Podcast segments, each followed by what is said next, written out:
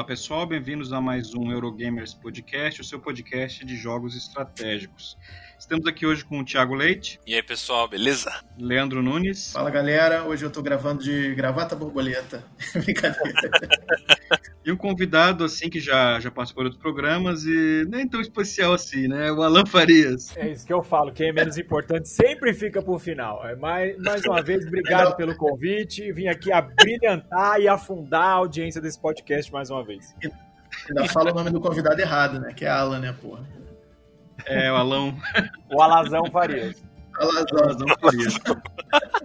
Hoje a gente reuniu aqui essa galera aí pra gente falar de um dos designers mais é, prolíficos, né, importantes aqui dos jogos de tabuleiro, né, que é o doutor, né, que ele é doutor, de verdade, Rainer Knizia. Ele é um dos designers de jogos mais bem-sucedidos, né, do, do mundo. Ele tem mais de 700 jogos já, livros, né, jogos e livros publicados, muita coisa de game design também em mais de 50 idiomas, né? Já vendeu milhões de cópias e ganhou uma cacetada de prêmios internacionais, né? O Kinesia, é, ele, ele tem mestrado na Universidade de Siracusa, nos Estados Unidos, né, e doutorado em matemática pela Universidade de Ulm, aquele mesmo país do joguinho lá, Ulm, na Alemanha. Antes de se tornar um design de jogos, né, full time, ele foi diretor de operações de uma empresa de hipotecas de 10 bilhões de libras, com sede no Reino Unido. Né, ele também tem lecionado em várias universidades, instituições, uh, uh, disciplinas como técnica aprendizagem, gerenciamento e design de jogos. Essas informações eu copiei descaradamente do site dele. é uma fonte confiável, né? Só que esse cara, ele tem tanto jogo lançado e tanta coisa, né, que a gente não consegue falar de todo esse espectro, né, de, de, de jogos num programa só. Então a gente fez um levantamento entre a gente dos jogos que a gente gosta mais dele, né, ou pelo menos mais a gente considera mais importantes, até e dividiu em, dois, em uma parte, assim, até o ano 2000. Né? Então, já falar de jogos dele até o ano 2000. Então, essa que vai ser a nossa lógica aqui desse programa. Só complementando, não são, obviamente, acho que não são todos os jogos, né? São é, não, é um, um, um, apanhado é, de jogos que a gente conhece, que a gente fez cada um selecionou alguns jogos que já jogou, e aí a gente fez esse apanhado e separou por período, né? Isso aí, porque é muita coisa, né? Tipo, até o ano 2000 tinha lançado, sei lá, 500 jogos. É, não, não, é, é Até selecionando a gente já tinha um monte de jogo que não, não ia dar para fazer em um programa só, né? Se fosse falar de tudo sem selecionar, é impossível, né? Mesmo porque a gente uma... aqui no Brasil não tem como ter jogado todos os 700 jogos, sei lá, que ele fez, né? Então. Exatamente. Eu ia falar isso. Tinha que fazer uma temporada só pra falar dos top sellers dele, cara. É muita coisa. Podcast Reiner Knizia Brasil, né? Exatamente.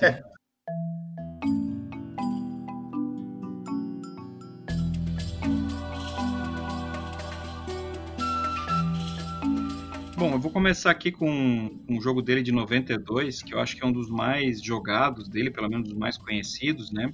Que já teve duas versões aqui no Brasil, que é o Arte Moderna, Modern Art. Delicinha. Né? Uh, Alan, você gosta desse jogo, Alan? Já conhece? Cara, eu além de gostar, eu acho esse jogo uma escola para você aprender a fazer jogo de leilão. Se você que é metida designer aí, igual um sulista que eu conheço, que a esposa faz os jogos e ele assina falando que foi ele, denúncia, jogar. Denúncia!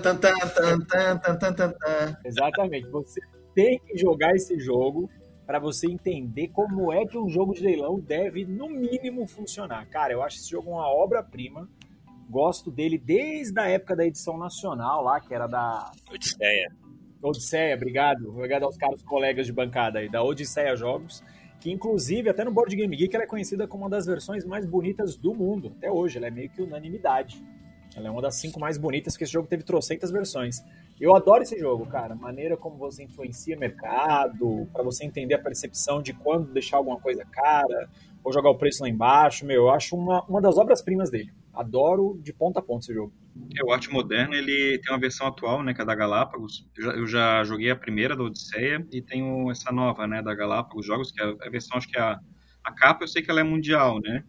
Ou não, é só pro Brasil. Eu sei que tem alguns, tinha uma edição que tinha uns artistas brasileiros, né? Era dela, não, era da... É, que é justamente essa da Odisseia. A da Odisseia Jogos da eram Odisseia, artistas né? brasileiros. E agora ele Isso. também acabou de ganhar uma versão card game, né? Também pela Cool Mini or Not. A última versão dele é da Cool Mini or Not, que foi que a Galápagos publicou aqui, e tá saindo uma nova agora lá fora. Eu não vejo a hora de colocar a mão nisso, cara, porque eu quero ver como é que ficou isso aí em formato card game. Embora ele já seja um card game, na verdade. É, é isso que eu ia falar. É. Eles, eles, só miniaturizaram o jogo. Exato. É. é Tiny e arte moderna. eu não sei se vocês. eu não sei se vocês é, sabem, mas eu tava na, em Essen, eu tive uma reunião com uma editora coreana. E essa editora coreana, ela tem feito, é, ela tem comprado direito de alguns jogos mais antigos e refeito esses jogos num, num formato de, de caixa grande, super deluxe assim, e todas no formato de livro, tipo aqueles infantis que tem os livrinhos tipo da Lebre a Tartaruga, né, que é uma coleção. Então, é, é, e, e, essa editora, ela tem feito isso com jogos antigos e um deles é o Arte Moderna. A, a, eu, ele tinha a venda lá em Essen, mas estava 40 euros e aí né, não dava para levar. Mas ele vem com martelo de leiloeiro, inclusive. Pô, de madeira e grande, sacou? Não é, não é brincadeira. Cara, eu já vi foto dessa Exato. versão. Eu juro que se um dia eu encontrar uma pessoa que é. tenha, eu roubo na cara larga. Não tô nem aí. Eu vou na casa do cara e roubo essa versão. Na cara larga. É, é, é, linda. É bem, é bem você já tem a, a arma né? Você pega o martelo, dá na cabeça da pessoa e sai Exatamente, a, a arma do crime já tá é. tá ali, já vem com o jogo. Já tá ali. É, o Arte Moderna é um, acho que é um dos meus favoritos dele, assim, um dos primeiros, o mais antigo aqui da nossa lista. E a primeira vez que eu joguei, explodiu minha cabeça igual a capa da versão brasileira. É, ah, é muito legal, porque não é um jogo de leilão, é um jogo de leilões, né? Porque tem, tem várias uhum. modalidades de leilão ali, né? Você meio que escolhe o leilão e, como o Alan falou, você consegue manipular, né? Você deixa um artista é, mais bem cotado, então as obras dele vão valer mais, e daí né, você pode tentar manipular isso. É, é, isso é muito legal do jogo, assim, né? Porque um dos grandes problemas de jogo de leilão é, depois de algumas partidas, sacar é, que ah, essa carta aqui vale tanto. Tipo, se eu der mais do que X, não vale mais a pena, né? Mas nesse uhum. jogo não tem isso, porque como todo mundo está manipulando, sobe, desce, às vezes não, não, vale nada a carta, é meio que aquele risco, né, e, e, e ganho, da, da, da, é, aquela aposta mesmo, né, que você está tendo no, no, mercado de, é, de arte, né.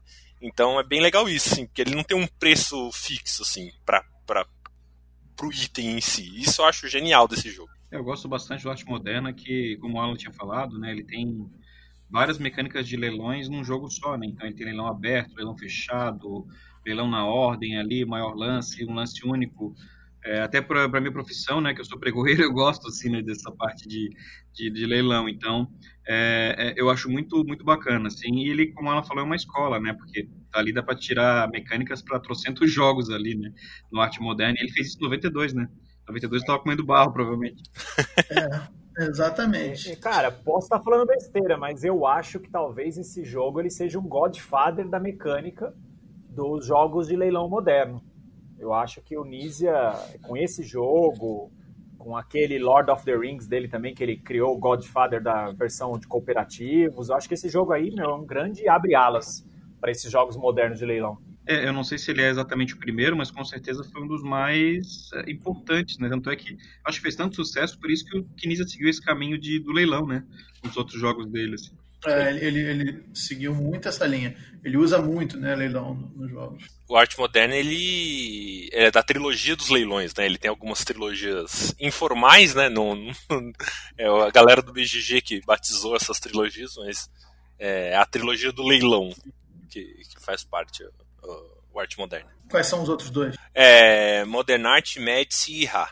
Bom, em 1994, né, o Nisa lançou Kingdoms, que depois em 2007 ele virou uma roupagem do filme, filme do Beowulf, aquela animação, vocês lembram? Eu lembro do filme. Eu, infelizmente, eu lembro do filme. É. é. Aí ele foi rebatizado, né, com o tema do filme, mas o jogo de 94 chegaram a jogar? Cara, esse eu vi, eu vi esse jogo, peguei ele na mão, inclusive eu tive a oportunidade de comprar esse jogo na época do saudoso dólar de dois reais e não comprei. Esse momento Glória Pires, não vi, não posso opinar. É, o, Kingdoms é um jogo bem, bem bacana, assim, ele, ele é um jogo é, em forma de matriz, né, seu tabuleirinho é um gridzinho, e você vai construindo os castelinhos e vai pegando, é, é um tile placement, né, só que você valida a linha e a coluna dele, e o valor que você vai ganhar em moedas tem, tem modificadores positivos e negativos ali. Bem matemático mesmo, que é bem a cara do Nisia, né? De fazer também esses elementos bem de matemática, porque ele é ele tem essa, essa base dele matemática, e o Kingdoms é bem bacana, assim. É até estranho ele usar no, no, no tema do Beowulf, né, que é um filme bem de ação, assim, e tal. É um filme bem, bem ruizinho, mas de ação. E, e, é um jogo totalmente bem abstratão, assim, né? Mas enfim, né? É, pagando bem que mal tem. no mesmo ano, né, a gente já tinha comentado ali da trilogia de leilões, né, ele lançou o Mads 94, que no Brasil aqui ele foi lançado pela Paper Games. Acho que faz o que um ano, dois. O Mads já é um pouquinho mais popular. Assim, ele é um pouco mais enxuto que o Arte Moderna, né, bem mais simples, né, e onde você tem aquela situação de negociar os, os commodities. Vocês já jogaram ele, o Mads? Eu não. Cara, eu joguei, gosto muito, né? Acho que ele é ele pega tudo que funcionou no jogo anterior, né, no arte moderna, só que ele simplifica. Então eu acho que ele é meio que um arte moderna for newbies, assim, sabe? Tipo, ele deixa. Ele tira toda aquela coisa intrincada do vários tipos de leilões, deixa um leilão só. Ele é uhum. bem abstrato, tem tema nenhum esse jogo. Mas eu acho ele um jogo simples, porém muito elegante, cara. Eu gosto da, da simplicidade dele, sabe? Aquele menos que entrega muito. E ele é legal porque, na minha opinião, ele roda bem em qualquer número de jogadores. Você pode jogar de dois, é, três. Falar, é, ele roda dois, bem em né? qualquer número, cara. E é, é difícil isso, né? Você vê um jogo uhum, inteiro que roda bem em poucos jogadores. E o Medici vai na Geralmente linha contrária, né? Ele funciona muito bem. Eu não cheguei a jogar ele não, mas é, eu assisti a partida, cara. Uma vez o Kaká, o Fabrício estavam jogando lá na nossa joga do almoço.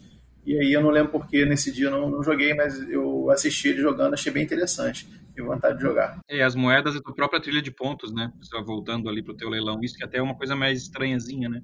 Você, você fala quanto que você quer é, dar o lance ali e vai diminuindo a tua trilha de, de pontuação, né? Uma coisa que o Alan falou que ah, é um jogo simples, que não tem tema, né? E o Moisés falou, ah, é um jogo bem matemático. Bom, isso daí meio que dá pra falar de quase todos os jogos dele, né? É bem a característica dele mesmo, assim, né? Às vezes o tema não tem muito a ver. É, verdade. Os temas dele são só skin, né? É. Basicamente ah, é só skin. É, eu acho que depois de 2000 ele começou a amarrar mais alguns jogos, assim, mais com tema, né? Mas, assim, até 2000 é aquela situação bem, bem seca mesmo, assim, que é um, um, é um tema, ele é uma, uma roupinha, né, mesmo, só para o jogo ficar vendável, né? Não ficar só secão, assim, totalmente abstrato. É, o que eu gosto desse jogo também é o tempo de partida dele, cara, porque ele é muito rápido para o que ele entrega, né? Ele não é aquele é dor de cabeça. É. Você joga ele rápido mesmo. E, e o legal dele é uhum. isso, né? Independente se você está jogando com dois ou seis jogadores, o tempo de partida é muito próximo uma da outra, né? É só você não, não ter um morto na mesa jogando. Mas, cara, esse jogo ele roda muito bem, velho. Confesso que eu gosto. Isso aí é um dos, para mim, um dos clássicos dele. É, o Médici, ele, é, comparado com a arte moderna, por exemplo, a arte moderna ele, ele tem mais mecânicas, mais coisas, mas a arte moderna, ao mesmo tempo, se jogar em cinco jogadores, ele fica um jogo muito longo, Sim. muito, muito mesmo. Demora demais. É, enquanto que o Médici, ele é rapidão, rapidão, né, para jogar bem tranquilo. E difícil, né, ter jogo também para seis jogadores, né, que seja bom assim, né, que não seja um party game. Verdade. Bom, em 95, né, o, o Nisa lançou High Society, que já teve duas, duas artes já, né, teve a arte original que era mais simples, recebeu uma arte super poderosa, né? Uh, uh, uma arte muito foda aqui, que foi a, a, versão nova, né? É um jogo de leilão também, o High Society, que no Brasil foi lançado pela Across the Board, correto? Isso. Correto. Vocês chegaram a jogar, gente? Também não. eu, além de jogar, eu tenho ele aqui, cara, eu acho ele brilhante, sabe? É outro que eu acho brilhante, porque ele é simples, ele é meu fast-paced, é um jogo quase corrido, mas é muito legal porque ele é um jogo que dá para você fazer uma coisa que tem muito nos jogos do Nisa, que é contar. Como ele tem poucas cartas, tem pouco componente, né, e você sabe exatamente é, o que está aparecendo, então dá para você prever algumas jogadas. Principalmente quando você pega as cartas que cortam a sua fortuna, ou te fazem perder tudo, ou duplicam os pontos no oponente. Então acho que ele é um filler de leilão, cara. Não sei nem se existe essa nomenclatura é, pro jogo. É, meu, mas eu acho ele é um filler de leilão, cara. E, mas só que esse eu já não acho ele em número, no número menor legal, tipo três pessoas. Eu acho que ele para rodar bonitinho tem que ser 4 ou 5. Com três pessoas eu joguei e não curti muito não. É, ele é ultra rápido, né? Eu joguei ele numa luderia aqui em Floripa e ele é super rápido, né, o jogo. E eu gosto bastante que tem também o leilão para cartas boas, e leilão para cartas ruins, né, que você Sim. quer pagar mais caro para não pegar aquela carta ruim, né? Exatamente. É, isso, isso, é muito interessante, né? E, e, também mais um jogo que o tema também é muito soltinho, né? Mas a arte é, é, é, Nossa, eu acho lindo, assim, aquela, aquela arte meio art nouveau, assim, muito legal. É, esse jogo aí, cara, eu, eu nunca joguei, mas eu, eu conheço ele. Queria até mandar um abraço pro meu amigo Rafa, do canal Fio The Board. Não sei se vocês já, já ouviram, um canal de review, um camarada nosso lá da Austrália. E ele fez já há bastante tempo um review do, do High Society. Eu fiquei bastante interessado na época.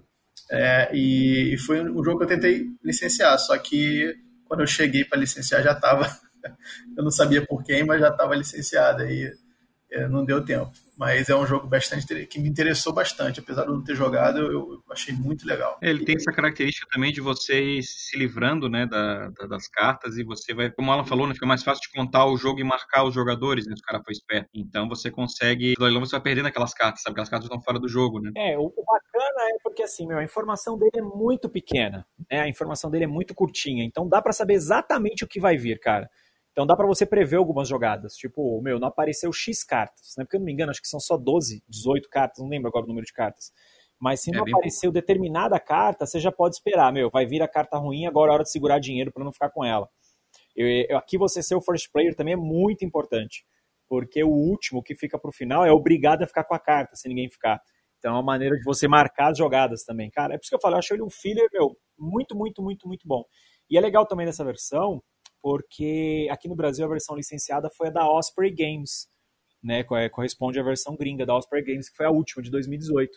E essa empresa uhum. é muito famosa por fazer jogos bonitos, né? Além desse High Society, eles lançaram aquele London, a, a uhum. nova versão, que é, meu, belíssimo jogo também. Bom, em 1997, né, o Nizia lançou um que é considerado por muitos o clássico dele, né, que é o Tigres e Eufrates. Uh, o Alan eu sei que gosta bastante, né, Alan? Pra mim é meu jogo favorito dele, é meu top 1. Até hoje eu nunca joguei nada dele melhor do que esse. Ele teve uma versão recente lançada aqui pela, no Brasil pela Galápagos Jogos, né? E teve uma, tinha uma versão anterior que era de uma peça de madeira, se eu não me engano. Eu joguei a versão nova, né? A versão da Galápagos é a mesma da Fantasy Flight, não é? É, é, mesmo. É esse, esse né? jogo, essa é, é maravilhosa. Essa é, esse jogo, até onde eu sei, ele teve três versões. Ele teve uma primeirona, que era muito feia Aí teve a versão de madeira, que era feia também, que é essa que o Moita está falando, que eu tive essa versão. Foi um dos primeiros jogos que eu tive na minha coleção, mas eu comprei ele muito acabado, estava muito arregaçado. Depois eu vendi, mas eu me arrependi, assim, de, não da venda, mas eu me arrependi pelo valor histórico que aquele jogo tinha. Sabe, aquela versão específica. Falei, mano, devia ter mantido isso. E essa versão que saiu aqui no Brasil, ela faz parte da Euro Classics que é uma uhum. ação que é a Ziman Games e outra empresa que eu não vou lembrar o nome agora, que eles pegaram grandes jogos do Nizia, reestruturaram uhum. toda a arte visual deles e deram o mesmo padrão de caixa para todos, né, que é a famosa 30 por 30. Saiu. É, o do Samurai, o Samurai também é o mesmo esquema, não é? É nessa, nessa parada aí. É, é exatamente. É, saiu, ó, agora lembrei, é pela Fantasy Flight e pela Ziman Games. A Euroclassics compõe, compõe a coleção Tigres Eufrates, o Samurai, o Fruda Desert, peraí que eu tô olhando para eles aqui, o Ra e o, o único que eu não tenho que é o da caixa vermelha é o ah, esqueci, que é na, lá nas Arábias lá, esqueci o nome. E meu, esses jogos ficaram lindos, cara. Ficaram muito bonitas essas versões.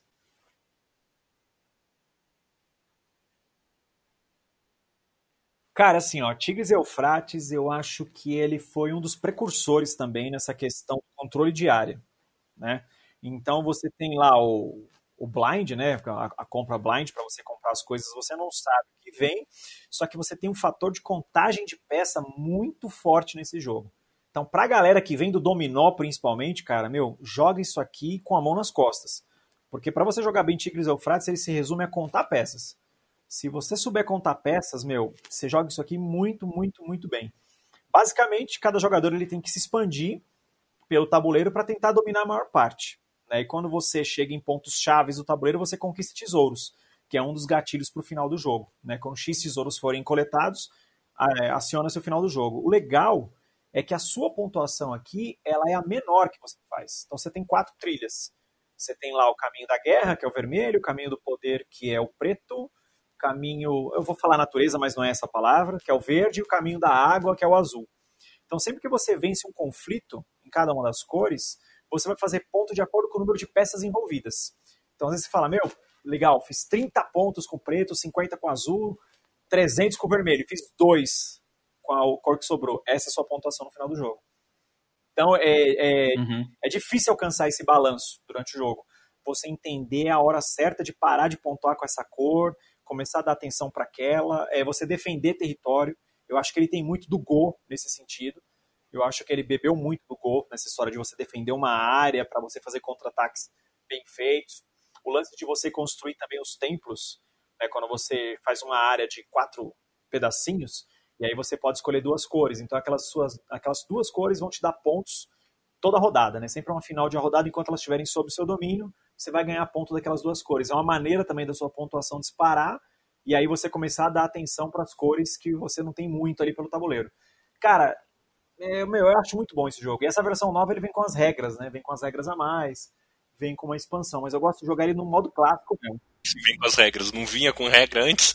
Não, não é que eu expressei mal. Eu expressei mal. Ele vem com as regras a mais, vem com as regras extras. Cada um joga como Mas, quer, a... pô. É. é, vida louca, né? Board game vida louca. Cada um joga do jeito que quer mas eu confesso que eu gosto de jogar ele na versão tradicional zona. É, eu não sei se foi quando eu joguei ele, eh, não faz muito tempo né, que eu conheci o Tigres e Eufrates. É, eu não sei se porque eu joguei um dia à noite cansado e eu tinha bebido um pouquinho, né? Quando eu joguei ele. Ah, então eu não sei se meu minha percepção estava normal no dia, né? Mas eu considero assim que ele é o jogo assim do Kinisa mais complexo, tanto em termos de regra quanto em termos de estratégia que eu joguei, assim. Uhum. É, de regra, Moita, eu não sei se ele é o mais complexo, mas de estratégia eu assino embaixo, cara. Que eu falei, é muito fácil você entender a regra desse jogo. Você jogar ele bem, velho, exige muito. É, uma coisa que eu acho legal, assim, que é, pelo menos eu desconhecia esse mecanismo em outros designers nessa época, assim, é a questão de pontuar o menor do que os recursos, né? O Kinesia depois repetiu isso lá na frente, né? Que a gente vai falar Sim. futuramente, no, no Genial, né? No Ingenious, essa questão de tu pontuar só o teu menor score, né? Isso eu acho muito, muito interessante. Depois tiveram outros designers que, que utilizaram essa, esse mecanismo e tal, mas eu acho, né, posso estar falando bobagem, mas a, acho que esse vem do Kinesia mesmo. É, eu, eu assim, não vou afirmar também, mas eu acredito que foi ele que começou com essa história. Uhum. É, rapidinho, mas não tá na nossa lista, de, mas em 2018 ele lançou, né, furando aqui, mas ele lançou meio que o, um irmão do, do Tigres Eufrates, que é o Yellow e o Yangtze. É, ele, ele é o Tigres Eufrates, só que um pouco reestruturado. Eu não joguei, né, mas vendo sobre o jogo no Board Game Geek, ele é super bem elogiado. E essa é uma frustração que eu não tenho na minha coleção. Um dia, um dia ele chega aqui em casa. Ele é. Ele troca o tile quadrado por hexagonal, né? Isso é, uma... é, ele muda a aparência né, do jogo. A aparência geral do jogo ele muda. É, em 98, né, no ano seguinte, ele lançou um jogo muito. que eu acho muito bacaninha, que é o True the Desert. Né, que é um jogo. É, posso dizer que ele é familiar, eu acho que sim né, de você fazer aquelas fileiras de camelinho, né, de, de cerco diário. Mas ao mesmo tempo ele é bem fura-olho, né, se você jogar para valer o Through the, Through the Desert, é, é, furação de olho. Vocês conhecem ele? Já jogaram? Não posso opinar. Eu já joguei, é bem legal, é... E é isso que você falou mesmo, é muito fura-olho. E, e ainda mais quando você está jogando em bastante gente, você não vai conseguir marcar, porque você não consegue. É, simplesmente não dá pra. É muita gente vindo de tudo quanto é lado, assim. Então você tem que tentar fazer o melhor que você consegue naquela hora, assim. É, ele é meio. É um quase caótico, não é, não é bem euro, né? Então não chega a ser. não tem sorte nem nada, assim. Mas ele é, é, é, é aquele caos não. porque não é, não é de, de dado, né? É, é o é o caos da galera, cada um fazendo uma coisa e é, vai entrar na sua frente, vai dar a volta lá no, no, no, seu coqueirinho lá, né? Você tem que pegar mais coqueiro pra fazer mais pontos, uns lances assim. É, mas é também aquele jogo super simples de regra, bastante matemática. É, então, é aquele lance lá do jogo ser bastante simples de, de regra, de explicar, e faz muito com, com, a, com, essas poucas regras. É difícil de você realmente é, começar a jogar bem, assim, você vai tomar uma piaba na primeira vez. É, e é, né, o tema é whatever, né? Tem uns, uma filinha de camelo no deserto lá, você quer ter a maior área cercada. Basicamente é isso. Assim. Mas é muito bom. Eu, eu tenho esse jogo, esse é outro da série Euroclassics, esse é outro que não sai jamais da coleção. Eu discordo veementemente do caro colega na bancada de falar que esse jogo caótico, caótico é a sua cabeça. Você tá maluco. Esse jogo é uma aula de planejamento da fodelância dos amigos na mesa, cara. Meu, esse jogo é genial, velho. Controle e influência diária dele eu acho maravilhoso. E eu acho que esse é mais um jogo que ele bebe um pouco da influência do Go também. Né, que é você saber proteger as áreas, porque é, quando Sim. você joga dois jogadores, você usa uma parte do tabuleiro. Quando você joga em quatro, você usa outra, né? Então o tabuleiro amplia. E, meu, muda completamente o jogo. Quando você tem o tabuleiro total mesmo para você jogar. A questão dos coqueirinhos, né? Como o Thiago bem colocou, que é o grande objetivo do jogo, né? Para você fazer pontos, é você fazer as rotas dos camelinhos indo de oásis até oásis. Mas, cara, é... esse é o jogo assim, não é que dá para prever ações, mas dependendo pro lado que o cara tá indo, você consegue se planejar ou para se defender ou para travar mesmo o jogo do cara de fato. É, se o cara vacilar, chega a ser frustrante. Porque eu já joguei partida disso, que eu trocando ideia, conversando, explicando o jogo, quando eu fui ver eu não conseguia fazer mais nada. A galera me travou, todo mundo fazendo ponto, e eu com o maior ódio da partida, eu falei, puta que pariu, acaba essa merda logo. Mas eu acho esse jogo muito bom, velho, muito Não, mas é, é comum, às vezes você olha assim, tá, aparentemente as três pessoas que eu tô jogando querem me ferrar. o que que eu faço? Sim. Eu gosto muito de jogar ele em dois. Dois, eu acho ele uma briga de faca linda, assim, cara. Eu acho ele muito legal. Legal. Nunca joguei de dois. No mesmo ano ali ele lançou o Samurai, né? O Samurai que já teve uma versão aqui no Brasil bem feinha, que foi lançado pela Celican. Crossover com Geloucos, cara. Na época que era tudo mato aqui, hein? Eu comprei isso aí quando saiu, na época que era tudo mato. É, eu tô perseguindo a versão da Fantasy Flight já há um bom tempo e não consigo comprar jeito. Eu nunca joguei Samurai, tenho que fazer uma confessa, confessar para vocês. então eu queria que vocês falassem um pouco do jogo para saber se eu vou querer comprar ou não. Samurai é o seguinte, ele é um jogo também de controle e influência diária, né? Isso o Nise é especialista, né? Ele, acho que ele só foi melhorando com o passar dos anos. E o Samurai, meu, dá para colocar assim, é, é, pau a pau com qualquer jogo moderno. Moderno que eu digo esses hoje, tipo é, é Blood Rage, é, deixa eu lembrar outros aí, aquele do Japão que, que substitui Blood Rage, como é que é o nome dele? O...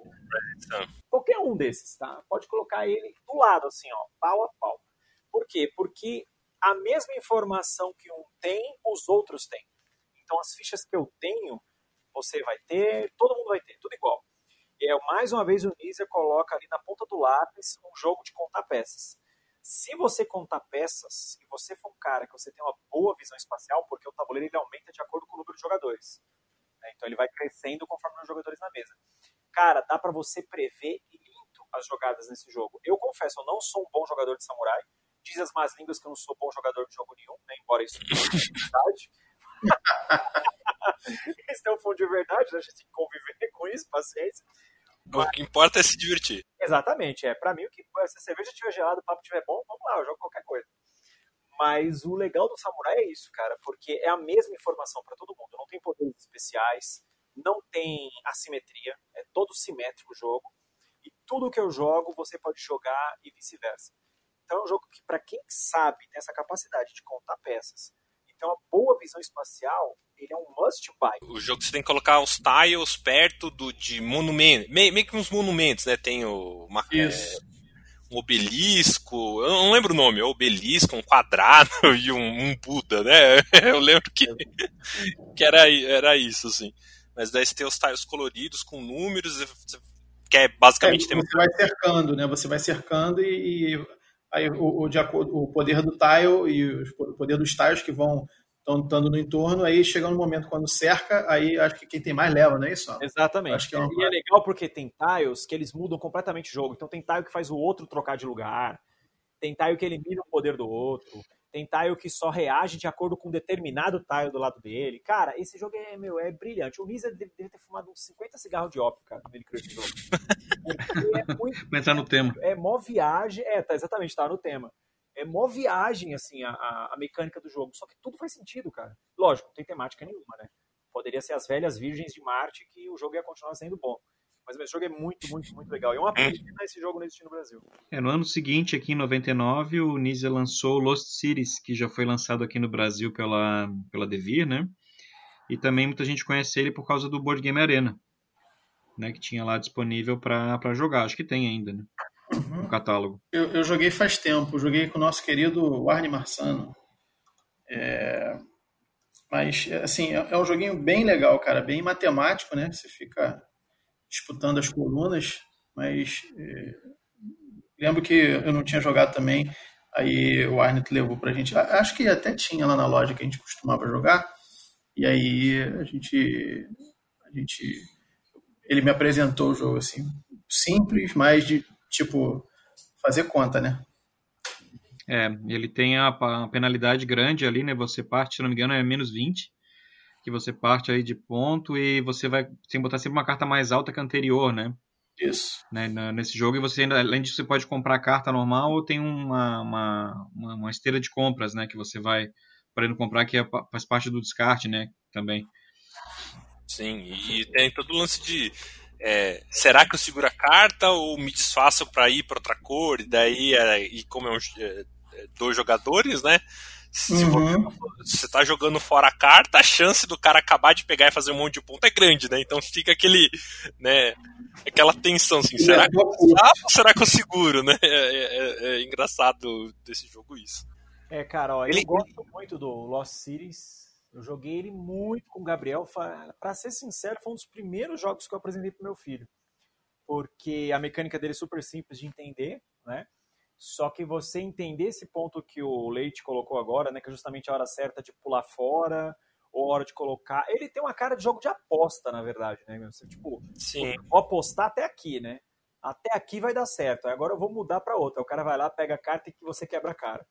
Então eu acho que ele conversa também com essa ideia do Nisa de contar as coisas na mesa, mas ele também tem uma cara de um pouco de jogo de aposta, isso, né? Tipo, eu vou apostando para ver até onde eu vou, uhum. né? Como você vai chegando perto do fundo do mar, né? Eu gosto muito desse jogo, cara. Ele é, o, é um jogo de risco e recompensa, né? Você é. sempre tá, tá valendo os dois ali, né? Exatamente, bem colocado. Ele, ele, tem, ele tem expansão, não tem? Eu sei que, que ele tem versões, na verdade, né? Porque tem o Lost Cities, que é para dois. Aí ele teve aquela versão para quatro jogadores. Que é o é Celt. A né? dele, que é o Celt, exatamente. É o mesmíssimo jogo, só que adaptado para quatro jogadores, que também é muito legal. Muito, muito, muito legal. Mas por algum motivo eu gosto mais do Lost City, cara. Não, não sei te dizer bem o porquê, mas eu acho que o Lost City, na proposta, ele funciona melhor em dois. É, não, esse, esse é, o, é o exemplo das reimplementações, né? Porque tem o Lost Cities, daí tem a versão board game, que era o Celts, mas depois lançou a versão board game do Lost Cities. Isso, exatamente. E tem a versão card game do Celts. É, é exatamente. tipo, ele foi, voltou, foi, voltou, foi, voltou. É, e, acho que ainda tem um Lost, City, Lost Cities Rival, que é tipo, para dois jogadores. Mas peraí. Não era já... o primeiro já não era? É, então. É, eu sei que o pessoal fala muito do UV, né, que requenta, mas o Kinisa, ele requenta, faz a, a, a, depois uma roupa velha e então, aproveita várias vezes, né? Esconde isso, né, cara? Eu acho que ele, não, ele não. nunca fez questão de esconder isso, tipo, ó, estou lançando um jogo inovador. Aí você sabe que o cara mudou o tabuleiro, né? O jogo é a mesma coisa. Eu acho que ele nunca fez uhum. questão de esconder isso, tipo, ó, eu sou bom em jogos de leilão, em jogos de controle, influência diária e, e contar informação. Pronto, é isso. Os jogos dele se resumem a isso. É. Mas eu acho, eu acho que teve, tem uma expansão que acho que adiciona uma quinta cor, uma sexta cor agora, não, não lembro, alguma coisa assim. Olhei aqui, não achei nada de expansão não, Thiago. Ah não, tem. É, expedição 6, a, a Expedição Perdida. Aqui. É ah, eu, eu olhei errado. Acabei de ver. É. Mas eu, eu lembro que eu vi que deixava o jogo mais, mais tranquilo, assim, sabe? Era mais era, era mais fácil de você fazer alguma cagada e se recuperar. Ah, e perde a graça do jogo, porque o legal dele é Exatamente. isso, né? Esse fato da aposta, vou até onde. Exato. Uhum. Bom, já te falando de aposta e falando de leilão, em 99 também ele lançou o Ra, né, que é um dos famosos jogos de leilão do, do ah! É, temática do Sérgio Landry. Tem o cara do Ra, né, também, né? Tem o cara do Rá, verdade. Senhor. De... Esse aí qual ela tá falando aí. Entortar, entortar a colher, né? Uhum. Bom, esse eu tenho essa falha no currículo, nunca joguei o Rá. Também não. Cara, Também não. Então eu vou, vou puxar a conversa. sobrou pra ti. É, é, sobrou pra mim. O Ra... Será que tava na lista de quem? É, é exatamente. Eu acho que assim ele perde por muito pouco pro arte moderna, mas assim é muito pouco mesmo. O que o arte moderna tinha em complexidade, riqueza estratégica, o Ra ele simplifica as regras até o máximo onde ele pode, mas é o legal que ele trabalha com a informação toda aberta. Então, por exemplo, quando você vai comprar alguma coisa, você paga com uma ficha que tem um valor. Só que a ficha desse valor, ela não vai para um descarte, ela vai para o centro do tabuleiro. E aí você está dando oportunidade para outro jogador pegar essa ficha. E isso é muito legal porque vira uma marcação ferrada a hora de passar, a hora certa de comprar, a hora certa de pular fora. Meu, é muito, muito, muito legal. E também Set Collection, né? Isso aqui é um dos jogos onde ele mais bem implementou isso. É, eu tenho essa versão também da Euroclassics, né? Eu tinha a primeira versão que eu tive era a versão antigona dele, feia pra diabo, mas joguei muito. Aí quando saiu a versão da Euroclass, comprei, joguei bastante, tá aqui guardadinha, e agora ele vai ganhar uma versão também, né? Acho que é pela Precisamente Jogos, se eu não me engano, aqui no Brasil. é, uma versão ah, personalizada. É, os caras divulgaram a arte tal. Confesso que eu não gostei das artes que eu vi divulgado, porque eu achei que ficou muito com cara de quadrinho, e tanto a versão antiga quanto essa versão da Aeroclassics, ela tem aquela cara de Egito mesmo, sabe? É, é, acho que essa versão nova ficou com cara de, de Kemet, não ficou, não? É, exatamente. Então, uma coisa meio Image Comics, assim, sabe? Tipo, quadrinho dos anos 90. Não é que é feio, mas é. eu acho que descaracterizou o charme do jogo. Mas é jogão, cara. Assim, saiu no Brasil, quem estiver escutando pode comprar, que, meu, é uma baita aquisição. Bom, em 99 barra 2000, porque são dois jogos que uma é reimplementação do outro, né? A gente teve o Shoten Totem e o Battleline. Né? Eu joguei o Battleline, né, do, do Nizia, né? E muitos jogaram o Shoten Totem e muitos jogaram os dois. é, eu, eu e... fila, eu joguei e tenho os dois. Eu sou, esse eu sou fã é. também. É, eu joguei o Shoten Totem só. E, e cara, é, tem até uma história curiosa aqui. É, eu, eu, fazia um evento aqui em Niterói, né?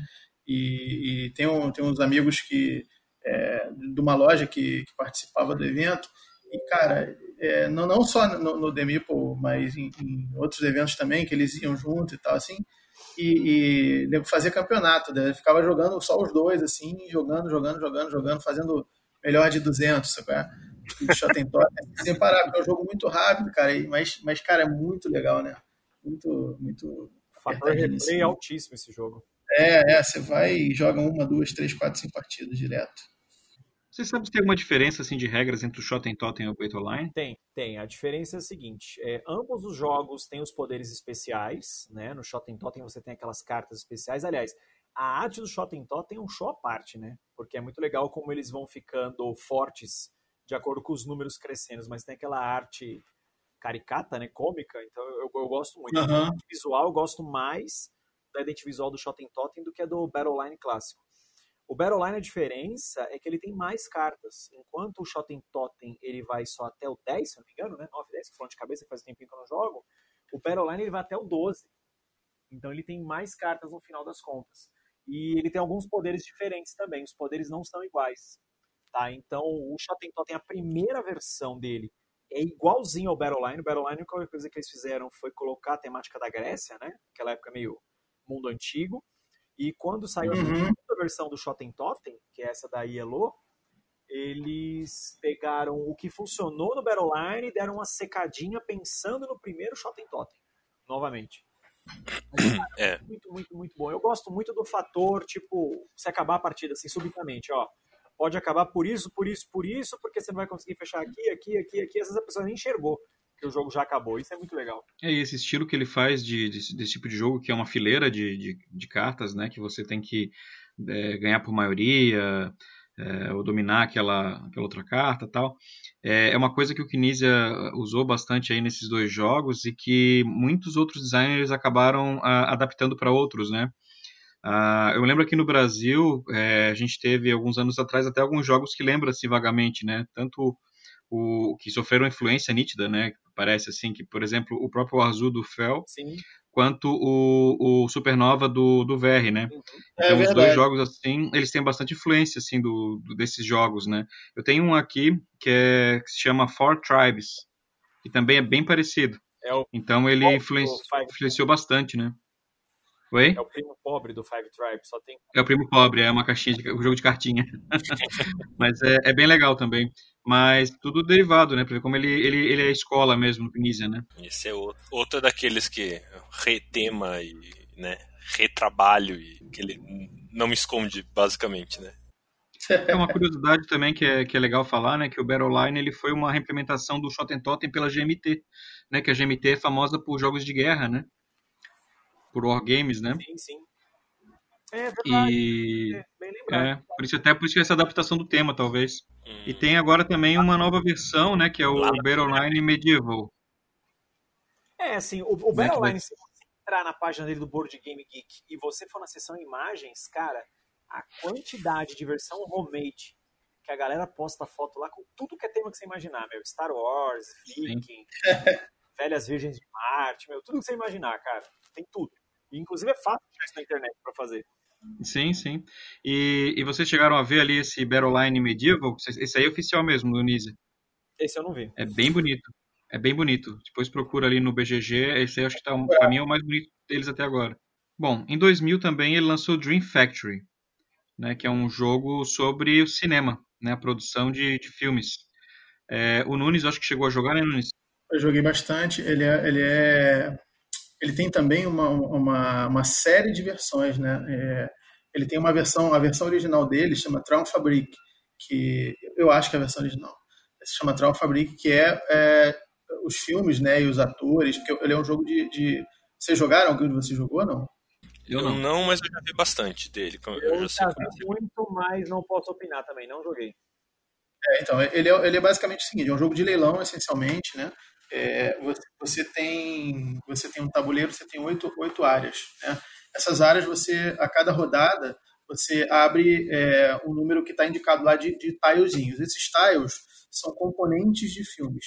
Então, é, cada jogador inicia com três filmes, e os filmes são é, são cartelas que você vai, vai é, como se você fosse o produtor do filme e tivesse que contratar diretor, câmera, ator, é, trilha sonora e efeitos especiais seus filmes. E cada filme vai ter a necessidade lá dele, né? E, e você tem que, nos leilões, ganhar essas peças e ir preenchendo os filmes. Só que qual que é a graça da coisa, né? É, essas pecinhas, né, os atores, os diretores, etc., essas pecinhas elas têm uma, uma quantidade de estrelas. Né? E o, cada filme também tem uma quantidade de estrelas que você ganha ao completar. Então, é, no final, quando você completa um filme, você consegue preencher todas as necessidades, né? É, você soma a quantidade de estrelas que você tem no filme, né, na cartela do filme, e mais as que você foi colocando ao longo é, do preenchimento. Porque tem, é, é vamos dizer assim, atores famosos que são três estrelas, uma estrela, nenhuma estrela, né, e por aí vai. E aí você faz aquele somatório e, e você tem fichas de pontuação, de 1 acho que é até 22. Então, por exemplo, se, você, se o teu filme totalizou é, 15 estrelas, você vai lá e, e, pega um token de pontuação de 15. Né? É, se não tiver mais esse token disponível, porque são, é, uma, é um, um token de cada pontuação e alguns têm dois tokens. E aí, se você se já não tiver mais aquela pontuação, você pega a imediatamente é, mais baixa disponível que tiver. E assim você vai formando filmes. Completou um filme, pega outro, né? vai, vai completando. É, e, e, enfim, é, ao final de quatro rodadas, você, quem tiver mais desses pontos ganha. No final de cada rodada você tem um ranking. Quem, é, quem completar, quem fizer o, quem tiver o filme mais pontuado ganha um troféu. É, você, quem completa primeiro o filme de drama, de, de, de não sei que, de não sei que lá, ganha um troféu. E no final do jogo você tem troféus para é, melhor filme, é, melhor diretor, eu não vou lembrar agora todos, mas e, e, tem a Framboesa de Ouro, que é o pior filme também, ganha, você ganha e, enfim, e aí é, quem tiver mais pontos no final ganha. É, ele é bem interessante, cara, porque você vai leiloando, aí tem uma coisa muito legal também, que é o seguinte, são oito áreas de leilão, então você, vamos leiloar a primeira, aí se é a primeira, é, aí eu falo assim, ó, eu, eu, eu vou dar mil, aí Moisés já dois mil, três mil, tem, tem que sempre, obviamente, aumentar, e, e, ou passa, né? ou sai da, da, da parada. Aí digamos que ah, eu, ninguém mais quer, todo mundo saiu, eu, eu, fechei com 10 mil. Né? A gente pega o valor, eu pago o valor ao banco, só que na verdade não existe banco, porque o valor que eu pagar é dividido entre os jogadores. o dinheiro sempre está rodando, sacou? Então, se você valorizar muito uma parada, você está dando dinheiro para os outros. É, se, se for número ímpar, o, a diferença fica no meio, até que tem uma divisão que ele complemente, entendeu? É aí que aí deu, deu, deu número certinho. É, isso é legal. É, é bem legal, cara. Essa sacada do dinheiro é muito boa. Eu não sei qual versão que teve atores reais, né? É, então, você, tem a Tron Fabric, que é, é, é, com os atores da, da, Era de Ouro de Hollywood. Né? Os filmes da Era de Ouro, os atores da Era de Ouro. É, originais mesmo, nome de filme, nome de ator. Fotos de atores. Né? É, depois saiu o Hollywood Blockbuster, que é uma re reimplementação dele, que é essa que você está falando. Que aí são caricaturas dos, dos, atores, mais, é mais moderno, né? É, são filmes de Hollywood recente, é, atores também. É, porém, os nomes é, são caricaturas, são desenhos, né? É, as pessoas são caricaturas e os nomes são trocadilhos. Não, não, tem, não tem os nomes reais, entendeu? É, Acho que eu vi aí, no, no BGG tem, tem arquivo para você, tipo, colocar sem ser o trocadilho, assim. Que foi a cópia que, ah, eu, que eu assisti o, a, o pessoal jogando, era com essa cópia com atores reais. Daí ah, formam okay. coisas assim, tipo, engraçado, tipo, Independence Day com o Tom Hanks dirigido pelo, sei lá, pelo Tarantino, sabe? É. Daí, tipo, gera esse, esse elemento de piada que é, que é legalzinho também. Pode. A versão brasileira ali é Kubanacan, de novela, Kubanacan, Marcos Palmeira. Marcos Palmeira, opa, não fala meu ídolo não, hein? Cuidado aí. Cuidado aí. Você falou em homem sem camisa. Cuidado aí. É, cuidado aí, pera aí. Parou, parou. É, é um, um, jogo muito legal, cara. E, e é rápido, assim, você. É, acho que cabem até cinco jogadores. Né? E o jogo é bem, bastante fluido, não tem, não tem muito. Você não, não fica muito, né? Não tem muito. É rapidinho, né? É bem rápido, é bem tranquilo. Legal, parece interessante mesmo. Não, é, eu, tava, eu tava muito afim de fazer uma, um homemade, mas daí eu, eu, eu conheço as, os, os, meus talentos de artesanato e falei assim, é, vai ficar muito ruim, eu não vou fazer. Bom, em 2000 também, e fechando aqui a nossa lista, né, a gente tem o Lord of the Rings. Esse jogo que em breve foi anunciado uma, uma nova versão, né, pela Flight Fantasy. É, esse jogo eu não cheguei a jogar, mas eu li um artigo muito bacana do Nizia, que ele escreveu num livro de game design, um livro até bem famosinho, que é o, o Rules of Play, que ele conta todo o processo que foi da criação do quando ele foi chamado para fazer o jogo sobre o, o, o Senhor dos Anéis, né? E esse jogo, até onde eu sei, é um jogo meio seminal, né, nessa parte de, de jogos cooperativos. É, vou pedir para o Alan falar um pouquinho sobre ele, que eu sei que o Alan conhece mais. Cara, eu tive tudo que existiu desse jogo. Tive o base, todas as expansões dele. Eu vendi, a pessoa para quem eu vendi, faz pouco tempo, inclusive, eu vendi ele tem uns três meses. O cara me deu até uma nota promissória com a mãe dele na nota. Porque, meu, o cara falou, não, eu quero muito essa coleção, eu quero muito, eu quero muito. Falei, cara, eu não quero vender, mas eu quero muito, quero muito. O cara encheu tanto o saco que eu vendi. Mas eu vendi também porque eu já sabia que ia vir essa versão nova, né? Infelizmente, especulação faz parte da vida. É, cara, esse jogo, a caixa base dele é um jogo interessante, né? Porque eu acho que sim, ele é o pai da mecânica de jogos cooperativos modernos, né? E não só pela temática do Senhor dos Anéis, assim, meu, por si só esse jogo ele tem toda uma história, meu. Ele tem arte do John Howe, cara. John Howe é um dos ilustradores oficiais, né, ditos oficiais pelos fãs do Tolkien, porque ele ilustrou tudo que você imaginar para a franquia, desde os livros, porque lá fora é, existem muitas versões ilustradas, até posters, calendários, capas. Então, assim, a arte do cara é maravilhosa. Se você digitar John Howe no Google, meu, você vai cair para trás aí da cadeira, porque é um desenho mais bonito que o outro. Principalmente de Lord of the Rings. O cara é um mestre ao lado do Alan Lee. Né? Eles meio que dividiam aí a parceria dos desenhos. E o legal desse jogo é que a arte dele não é só a capa, é a capa, os tabuleiros, as cartas, os tiles, tudo foi o John Howe que fez. Então, só por isso, esse jogo já tem um valor absurdo para quem é colecionador. Super caprichado, né? Não, é lindo, velho. Você não tem noção como é bonito esse jogo. E como jogo, mecânica, ele não tem nada demais. A verdade é essa. Tá? Ele não tem nada demais. Ele é um jogo simples, de movimentação ponto a ponto, coleção de tiles. Ele é difícil, ele não é fácil, tá? Sim. E a temática ele é, é aplicado bem porcamente. O problema são as expansões. É, ele tem, acho que é a Mordor, a Battlefields e a terceira que eu não vou lembrar o nome agora. E cada uma delas traz uma mecânica nova para o jogo, ou um conjunto de mecânicas, ou um conjunto de situações. E, velho, vocês não têm noção de como melhora isso o jogo, mas melhora assim, absurdamente. E também todas essas caixas com a mesma arte do HAL. E, cara, se vocês forem olhar a imagem disso no Google, é estupidamente bonito. As caixas e os tabuleiros. É, tem um tabuleiro que é aquela cena clássica do Sam lutando com a. a da aranha, meu Deus do céu, esqueci o nome da aranha. Aracna? Isso, com a Aracna. Cara, é o tabuleiro inteiro essa imagem. Tem um outro lado de um tabuleiro que é inteiro Valfenda. Tem outro lado inteiro que é eles chegando próximo ao olho de Sauron, né? Lá, lá em Volga, blá blá blá, aqueles nomes impronunciáveis lá. Meu, é muito bonito, velho. É muito assim. Então, como produto, estruturalmente falando, é muito bonito. Né? Ele teve algumas versões. Ele teve versões tanto pela Fantasy Flight quanto pela Hasbro. Então, a minha versão era uma versão meio, meio Frankenstein. O meu base era a versão da Hasbro, que já era a segunda versão dele, não era a primeira. E as expansões, as que eu tinha, eram todas da Fantasy Flight. Mas hoje em dia, cara, nem adianta você tentar procurar isso aí, porque é muito difícil de achar. Às vezes você acha um maluco vendendo, mas é muito difícil de achar. É, não sei como é que vai sair essa versão nova.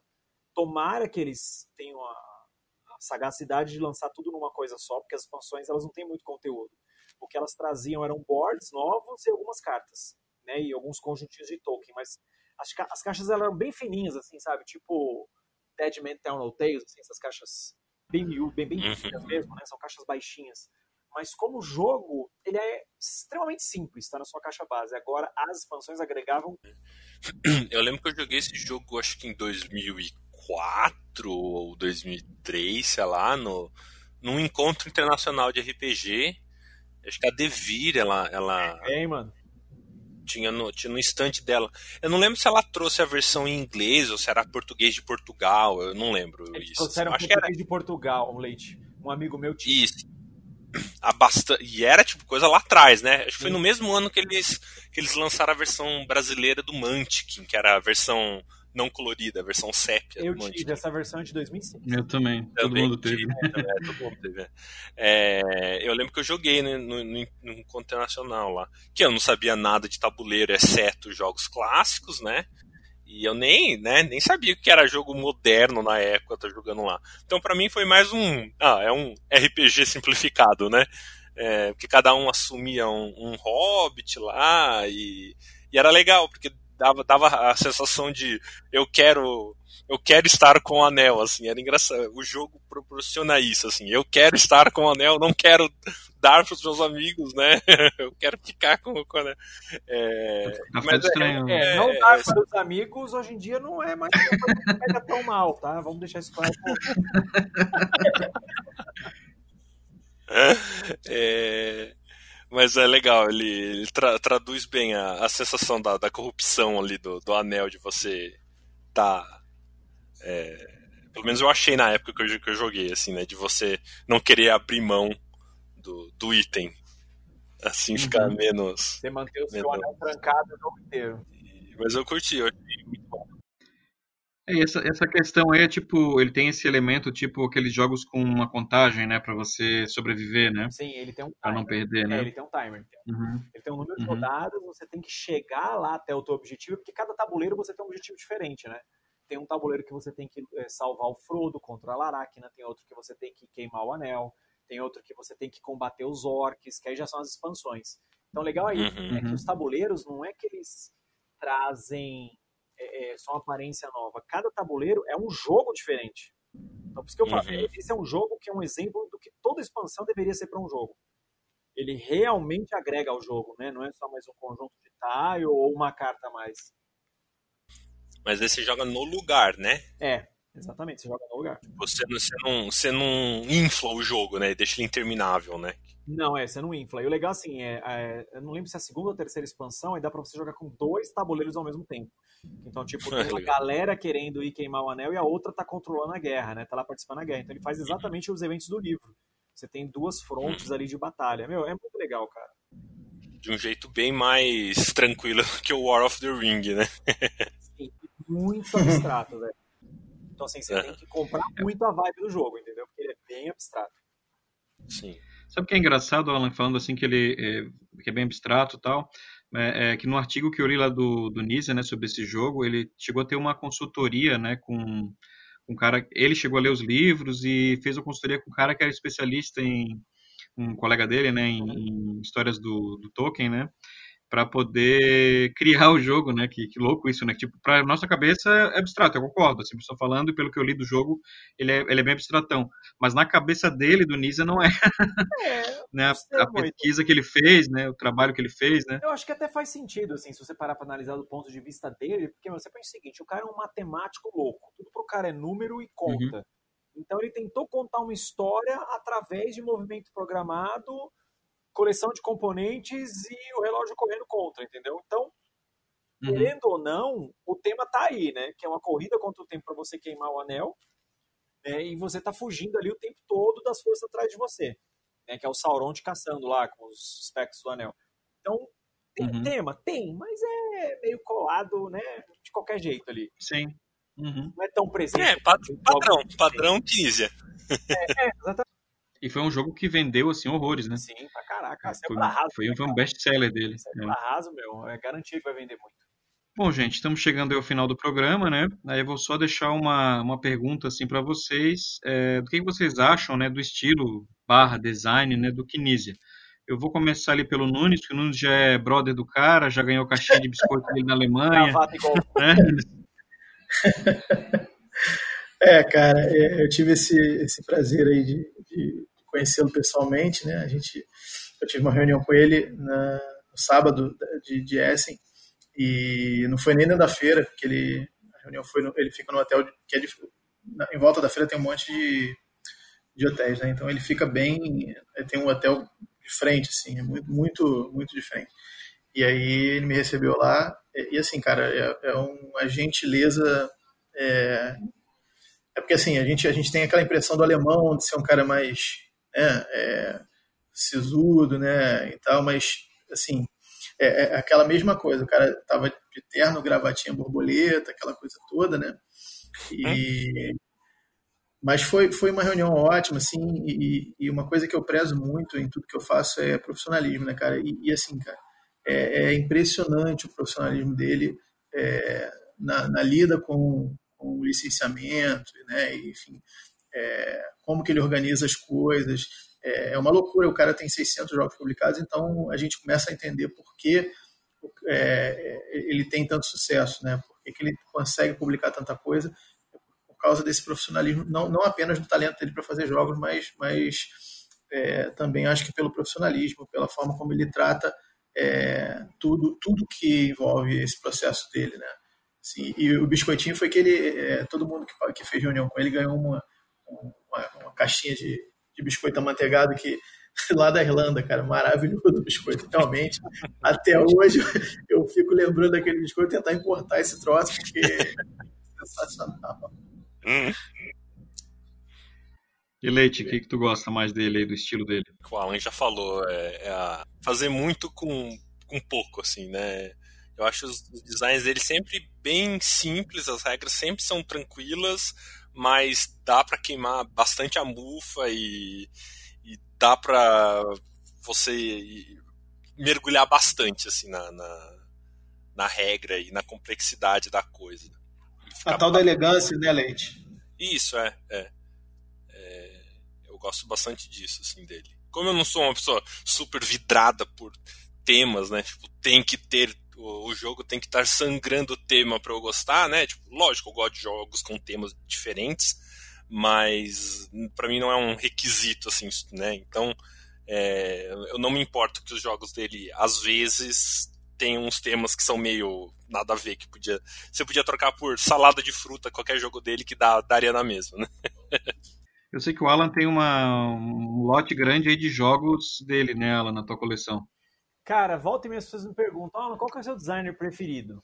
Né, eu sempre fico entre o Nizia, o Rosenberg e o Kramer, né? São sempre aqueles que me dão mais dor de cabeça, assim, para responder, né? Porque eu acho que esses caras são muito prolíficos, né, meu?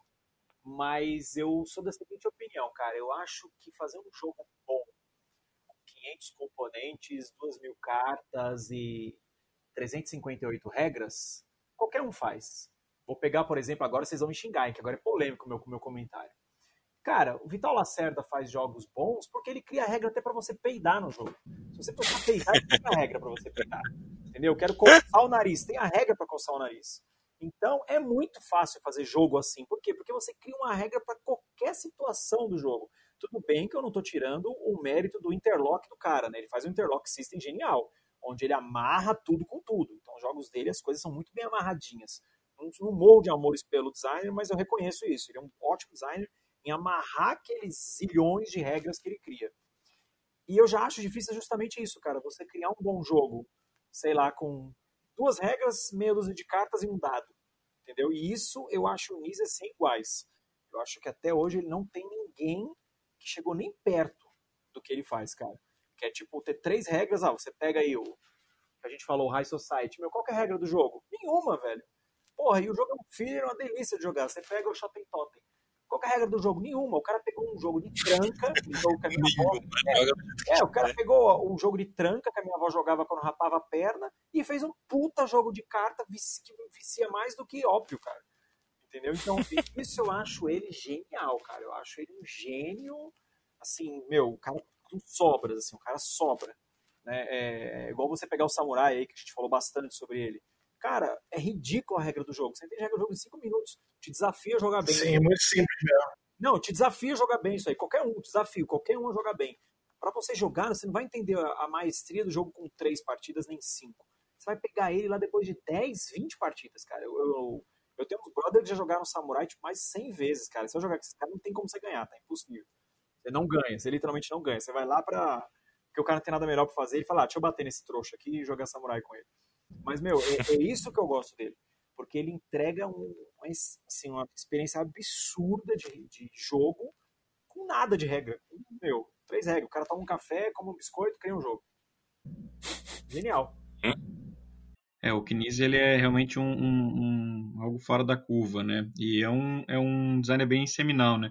Eu gosto bastante do eu, eu, gosto mais do material que ele faz para game design do que, do que os jogos em si, né? Eu gosto de alguns jogos dele, mas não sou assim um grande fã. Não que eu não goste, mas tem designers que eu gosto mais. Mas eu gosto bastante do material dele e eu vou só duas frases, porque eu sigo ele no Twitter ali, o cara é muito bom, assim, dicas para game designer, né? E ele fala algumas obviedades, mas às vezes precisam ser faladas, né? Porque ele foca muito na questão, em dois, dois pontos para quem está aprendendo game design, né? Que é jogar, joga, joga muito, joga tudo que tu puder e ele foca muito também na questão de playtest. Playtest o máximo que puder. Né? E tem duas frases dele que eu gosto bastante, que ele tem alguns livros, eu já vi botando isso no Twitter, que ele fala o seguinte, né? Que quem não joga não vive. E aqueles que não testam não fazem design. né? E tem outra frase dele que é melhor ainda que eu acho, que ele fala o seguinte, é, como é que você projeta um carro sem dirigir? Né? Ou como é que você pode fazer um filme sem assistir? Ele diz a mesma coisa quando você vai criar um jogo, como é que você vai criar um jogo sem jogar ele? Né? Então, assim, eu acho muito boa, assim, as, as, as dicas que ele tem, né? Como eu falei, ele tem alguns textos muito bons, esse do Senhor dos Anéis é sensacional que ele tem, de como ele desenvolveu o jogo. E o cara é professor, né? Inclusive professor de game design, né? Então ajuda bastante, assim. Quem tiver curiosidade aí no tema, procura ali, tem muito texto dele na internet. Bacana. Bom, pessoal, acho que é isso. É agradecer a paciência do, de quem aguentou até o final, né? Espero que tenham gostado. Deixar os comentários, críticas, sugestões, né? E se vão querer uma segunda parte do programa do Kinesia, né? Depois de 2000, né? Comentem lá na Ludopédia. É, o podcast vai estar disponível também, já está disponível no Spotify e no, no iTunes e o agregador de podcast favorito. Link quer dar um recadinho final? É, agradecer ao pessoal aí que tem comentado no, nos, nos posts né, da, dos nossos episódios. É, sugiram novos autores, sugiram é, temas também, que a gente, a gente tem feito alternado, né? sempre um autor, a outra semana um tema, um tema livre relacionado a Eurogames. É, e comentem, é, falem sobre seus jogos preferidos do Tunisia. Enfim, e a gente, se vocês quiserem, como o Moita falou, a gente faz o, a segunda parte aí com os jogos mais recentes dele. É isso. Isso aí. Agradecer também, pessoal. Comenta que é importante o feedback de vocês aí. E seja para xingar ou para elogiar o Kinícia, mas escreve aí o que você acha dele. Nosso convidado aí, o Alan. Bom, eu queria agradecer a participação, né? Muito obrigado pelo espaço, porque hoje em dia eu estou participando em podcast por troca de pão e comida, que no último Moito não pagou ainda. Estou esperando, tô esperando a bisnaga que ele ficou de mandar junto com o copo de leite, até agora nada. Opa, bisnaga, bisnaga. É, foi a única coisa que eu ganhei foi a presença do Thiago Leite, né? Porque o copo de leite até agora nada. Se você não gosta do Nice, o recado que eu tenho pra você, você está jogando errado, tá? Desculpa a sinceridade. Sou conhecido por ser sincero, então desculpa, você tá jogando errado ou você tá jogando com as pessoas erradas, tá? Muda de grupo. Mas não deixa de jogar os jogos dele, não, porque os jogos dele são muito bons. Queria deixar registrado aqui meu ódio ao Leandro Nunes por ter ganhado o biscoitinho do Nise, eu nunca ganhei nada né, dele. Então, que isso, cara? Tomara que você que tenha uma diarreia aí toda vez que você pensar nesse biscoito. Esse é o modo bitucas aqui, tô brincando. É, e é isso. É. Joguem os jogos do Nisa, não ignorem, sabe? Tipo, se deixem passar às vezes pela simplicidade visual do jogo. Tipo, ah, mas é só isso aqui? pode estar dispensando uma baita experiência na mesa. Então é isso. Valeu, pessoal. Obrigado. É isso aí, pessoal. Tchau, tchau. Falou.